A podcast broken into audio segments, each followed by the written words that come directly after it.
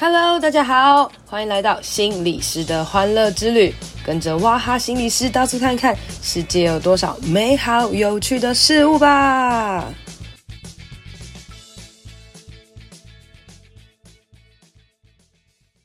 Hello，大家好，欢迎收听心理师的欢乐之旅。今天呢、是我们心理师的欢乐之旅第五十一集。诶，为什么要特别强调是五十一集呢？因为啊，自从我做 Podcast 以来呢，呃，大概从就是从疫情三级以来吧，哦，已经更新了五十集哦，就是几乎有点日更啦，哦，就是几乎每天更新或是两三天更新一次。因为那时候疫情的关系嘛，突然工作减少，然后很无聊，时间很多，就一直录，一直录，一直录哦，然后一直录到五十集的时候呢，我突然觉得。哦、，come on！我想要休息一下哈，然后呢，呃，也加上新闻呢开始报道说可能要降级了等等的，我开始要面对我可能实际的工作的时候，我就开始有点头昏脑胀，我就想说好吧，那就休息一下吧。也加上我呃，因为开了线上课程啊，然后呢，线上课程也结束了一个段落，反正有各式各样的原因促使我就是想要暂停一下哈。好，那其实这样讲也很好笑，其实是我自己往回去找为什么我想要暂停一下的啦哦，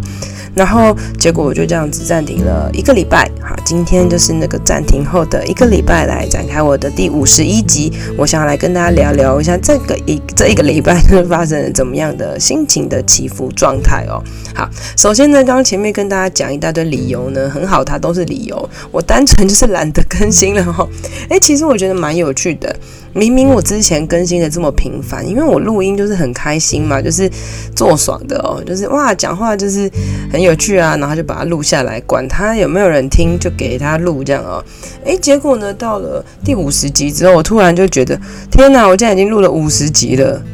我要休息一下了，就是到底有没有人听啊，等等的哦。诶，各式各样这种声音就有一点点出现了哦，但也没有太明显哦，单纯就觉得累，我想要休息了。那昨天晚上呢，我就看到了那个台客剧场的 YouTube，他在访问阿迪哦，跟他在做一个关于说 YouTube 或是这些自媒体人比较容易忧郁症嘛，吼，然后嗯，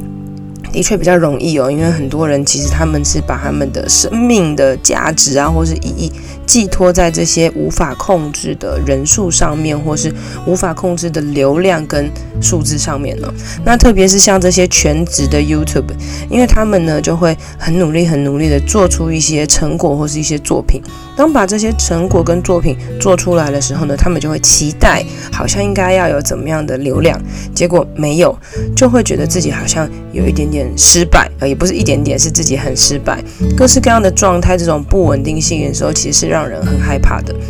人们都喜欢稳定性，然后呢是一种安全感。譬如说被动收入，对不对？当你拥有被动收入的时候，你好像会有很大安全感哦。嗯，前几天奥运啊，不是有一个我们的杨永伟得到了银牌吗？那银牌它的奖金是奖奖金是七百万元嘛？哦，然后听说可以改成月薪，月领三点八万元一辈子。好，所以如果你只要领十五年以上，你就会呃超过那七百万了。请问你要选哪一个？哦，那很多人都说，当然是拿七百万拿多爽啊！但也有人觉得，诶，三点八万固定固定这样很好啊。其实固定真的是会有让人安全感的，但偏偏很多人其实在现在这个时代选择的是不固定的工作。这不固定的工作的时候，心理素质要非常非常的大，因为要面对所谓的不一定、不确定感。诶，其实运动员也是哦，因为他们不知道他们到底有没有可能赢得比赛。或者他们到底可不可以一直健康等等的这种不确定感，其实是越来越多人有的。也就是在光鲜亮丽或是很成功的人的背后，都会有这些状态。那更不用说是不光鲜亮丽的人了，他们必须要下全然的赌注哦。你看现在做 YouTube 的人那么多，但呃，其实有很多很多人，他们是做好玩的，或是做兼职的，有一个梦嘛，就想说，哎，有没有可能做完之后，哎，突然红了，然后他们就可以不用做原本的工作了哈？但是其实大部分的人，他们是不敢如此做的。那也只有像可能蔡阿嘎哈这种超级了不起的人，他把他当成他的生活来经营，他其实很认真，很认真在他的每一件事情上面哦。当然，我相信他也承担非常大的流量问题哦，因为他还要养员工等等的哦。那最后呢，我要来回到心理师这个地方来讲哦，呃，大家以前都会觉得心理师是一个蛮神秘的东西吧？我小时候也是这么认为的哦。心理师要像一面白纸哈，然后让人家可以投射这样子。诶，可是呢，现在心理师不一样了吧，对不对？你去看一下，有多少心理师有粉砖，多少心理师有 podcast，有 YouTube，有各式各样的东西哦。那我自己呢，从来没有想过心理师其实是需要经营的，所以我在呃七年前吧，成立了我的 FB 心理师的欢乐之旅哦。那因为那时候我是行动心理师嘛，那那个时候其实我不太了解什么叫行动心理师，也没有太多人在做所谓行动心理师这个东西哦。我单纯就是纪念我自己考上了，然后我要去台东，当天考上当天就去台东了，然后会去很多不同的地方。我想说，我要把它记录下来，所以我就成立一个粉专了。我没有心在经营这个粉专，我单纯就是 po 文 po 开心的，结果开始慢慢累积累积，我就发现，诶，有一些人从这个粉砖里面丢工作给我，或是搜寻的时候可以搜寻到这个粉砖哦，甚至比我以前曾经有认真写文章还多了，我就发现，哎，其实它是一个可以带给我收入或是厉害的地方哦，然后我渐渐的发现，当你想要有工作的时候，其实重点是你要被看见，或是当你想要智商的时候，也是要被看见吧，对不对？因为我今天呃身身心里不舒服，我想要找人咨商，我要找谁？哦，然后可能上网搜寻，然后搜寻到之后，我才会去找嘛，哈。所以经营被看见好像是一件很重要的事情，所以我就开始渐渐的呃把我的重心放在这个粉砖上面，然后一直到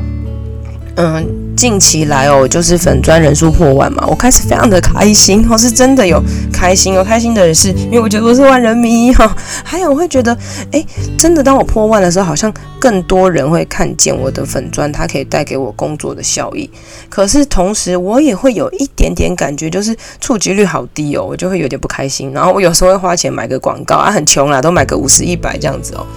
然后我有时候会有一些感觉，就是好奇怪哦，为什么名人发一个普通的文，就那么多人留言啊？我那么认真写文章，那么多那么认真的做图做简报，没有什么人理。甚至呢，有一些呢，很多人回，呃，很多人分享，可是几乎没有人在下面留言说谢谢，或是哇很好，感谢你的分享等等的。诶，大家看了觉得好了就分享，然后呃没兴趣的就不理。然后这个粉专好像就是一个，呃，让别人理所当然来取得的东西哦。然后我就会有时候会有这种想法，就有点被送这样子。然后我就在想，YouTube 会不会有这种想法？你看他们就拍了很多影片，然后没有人看，然后就会觉得说，到底为为何而做啦？虽然有广告效益，虽然可能也有带给我工作的效益，可是好像不成正比耶。好像我内心就会有一个感觉，就是。没错啊，我的努力就应该得到一些什么。然后，当我把期待放得越来越高的时候，就会带给自己很多的一些失望。那这些是不是也是自己要去调试和面对的哦？那后来呢，我就成立了 IG。那成立 IG 这件事情，我觉得也是蛮有趣的，因为我就发现现在年轻世代在用 IG 了嘛，哦，然后我自己的 FB 就是以前就乱加很多人呐，就想说啊，那就重新开启一个 IG，有一个新的空间好了，我就用 IG，然后私人的几乎不加什么人，然后在自己的小空间里面蛮开心的，可是其实也没有什么太多人回应等等的哦。那后来呢，我就开了一个公开的 IG，心理师的欢乐之旅。然后，呃，我就开始在那边 po 一些私人的东西，因为也不到太私人了，就是可能一些你知道限动就是十五秒，那这种感觉好像是拉近人与人之间的距离哦。有时候你就会看到这个人，诶，好像很熟悉感，maybe 你也会想要去更多的认识他跟接近他。所以我在呃心理师的欢乐之旅的这个 IG 上面呢，就常常 po 一些有的没有的。那那时候我一开始也会问自己说，诶，我这样子会不会太不心理师一点？好，那后来我就想说，嗯、呃，这个角色定位是这样。那，嗯、，I F B 可能就是 po 我工作的东西这样子。那 I G 呢，除了 po 工作东西以外，也可以 po 一些生活的东西。我想要，诶，示范就是说。心理师也是普通人，也是可以简单的生活，然后也分享一些我的信仰等等的。那后来 IG 就变成这个样子了。好，那我之前有去想说，是不是要做一些像心理某些心理师一样，或是某些专家一样，他们就把那个 IG 的版面用得很美啊，很厉害啊，然后图文等等的哦。那后来我朋友跟我说，其实很多人都做这些东西，而且他们都做得很辛苦，因为那个 po 文那些整理那些真的很累。然后太多了，好，他其实也会像我以前那种感觉，就是大家就会觉得理所当然，然后好了就分享，不好也没有看到，也不会想要理你，他没有所谓的粘着度了哦。那反而我分享一些生活有的没有的，大家还会觉得有趣等等的。那后来我想想也对，那我们就呃 po 在 IG 上面，所以我也没有完全没有在在意我 I IG 的人数哦。所以这种内心其实没有很在意，反而它就不会影响你很深。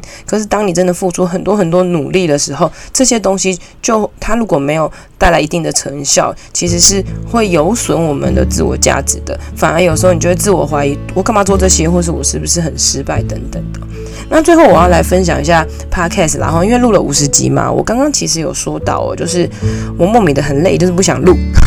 那有没有可能其实是我也觉得说，诶，我竟然讲了这么多集，到底有没有人听啊的这种感觉哦？嗯。我我觉得我自己录 podcast 跟一般人不一样，就是一般人可能花了很多时间写脚本啊，很认真预备啊。我呃，我说实在话，我没有，我单纯就是聊天的地方。但我也有时候会有很认真的去预备跟写脚本的时候啊。那至少五十集嘛，哈，起码也有二十几集是很认真的，但是这个收听率、点阅率就好像没有很高啦。哈。那因为就是当然才做了一个一个半月的时间，那一开始的时候我会很在意这个人数哦，所以我就很在意，就是我就发现，因为一开始是零嘛，然后开始往上成长，所以觉得哇好开心哦这样子，然后一直到呃呃从什么一百，然后一直到两百收听啊等等，就觉得哇好开心哦，然后后来我才发现，诶，它有一个这个呃那个。苹果的 Podcast 有排行榜，然后我才发现哇，原来有排行榜耶，然后那是可以往上提升的。然后呃，我的类别叫做健康与瘦身嘛，那健康与瘦身，然后就去看一下那排行榜啊哈。然后有一天呢，我就讲了一个呃关于这个基督徒和心理师的这个冲突的这个部分哦。啊，那篇我是蛮认真讲的啦，就不小心那一篇呢，它点阅率突然飙高哈，然后我因此呢，健康与瘦身这个呢，我到达了呃全馆十一名哦，然后在心理。健康这个地方呢，我到了全馆第三名。然后我那天，因为那天我正好就打开这个这个排行榜，然后我就吓到，我想说天哪，我就这样子，然后进了这个心理健康类的第三名。然后，然后当然我就想说可能是这小类别啦哈。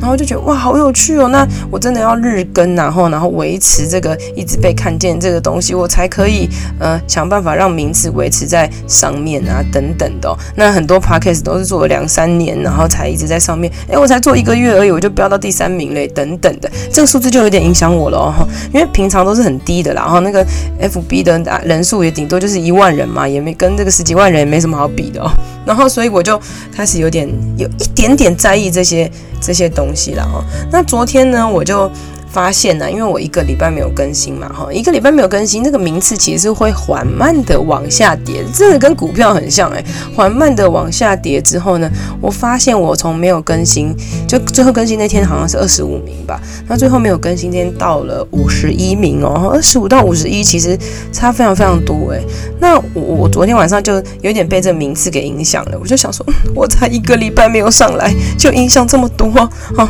那另外一个想法是。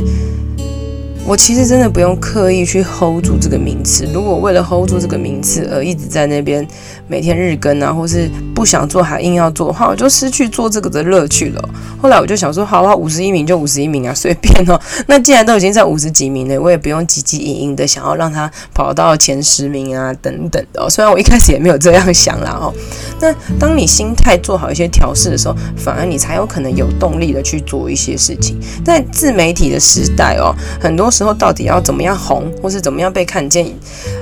靠努力很重要，但很多很多时候也是靠运气。运气是我们没有办法掌握的，你能掌握的只有你的努力。而运气要怎么样维持呢？其实有很大部分是来自于你的心理耐力。就是你自己心理的健康度、你的抗压性啊等等的。前几天大家看奥运，应该都可以理解吧？很多时候要赢到最后，是有没有可能是你坚持不懈，或是你的心理虽然输了，但是你还是呃维持很好的状态等等的哦。那所以呢，今天是我的五十一集啦。那之后会分享什么？其实我也不知道哦。但我也是呃拜托大家，如果呢你有听到我的 podcast 啊，或是你有在我的 FB 跟 IG 看到我的 po 文等等的，来跟我互动一下吧，吼。那因为其实很多时候，当我们发现我们所做的被看见，都会是一种感动吧，也都会有很多的延续性哦。那，现在疫情已经降级啦。我也准备要出去工作了，我马上就已经买了七月三十一号去台东的火车票。以前都会坐飞机啦，我但因为现在飞机票也买不到，就只好坐火车票。因为开始开工了，对我来讲其实也是有一点点焦虑的。我就一直吃，一直吃，一直吃啊。我自己还回去听了我之前那个报复性进食的那个 podcast 哦，然后还有关于金钱啊、安全感等等的焦虑，我就给自己一些时间回去听听自己说了什么，也对自己也是一种自我照顾啦。自我照顾的方式真的非常非常多，鼓励大家在疫情当中一定要做好自我照顾，也要照顾身边的人。大家在降级的时候，千万不要跑出去乱玩哦。好啦，今天算是有点。么么的分享哦，祝福大家可以越来越有安全感，不要把很多的价值跟期望感放在数字，或是放在别人怎么样对待你。有时候你把目标放在自己可以控制的地方，这会对自己是一个最好的鼓励，还有激励成长喽。今天的节目就到这边喽，希望你喜欢，希望对你有帮助。一定要帮我分享给你觉得有需要的人，也别忘了到我的 FB 还有 IG 心理师的欢乐之旅按赞留言哦。你的鼓励和分享会是我最大的动力，别忘了给我五星评论，谢谢大家，拜拜。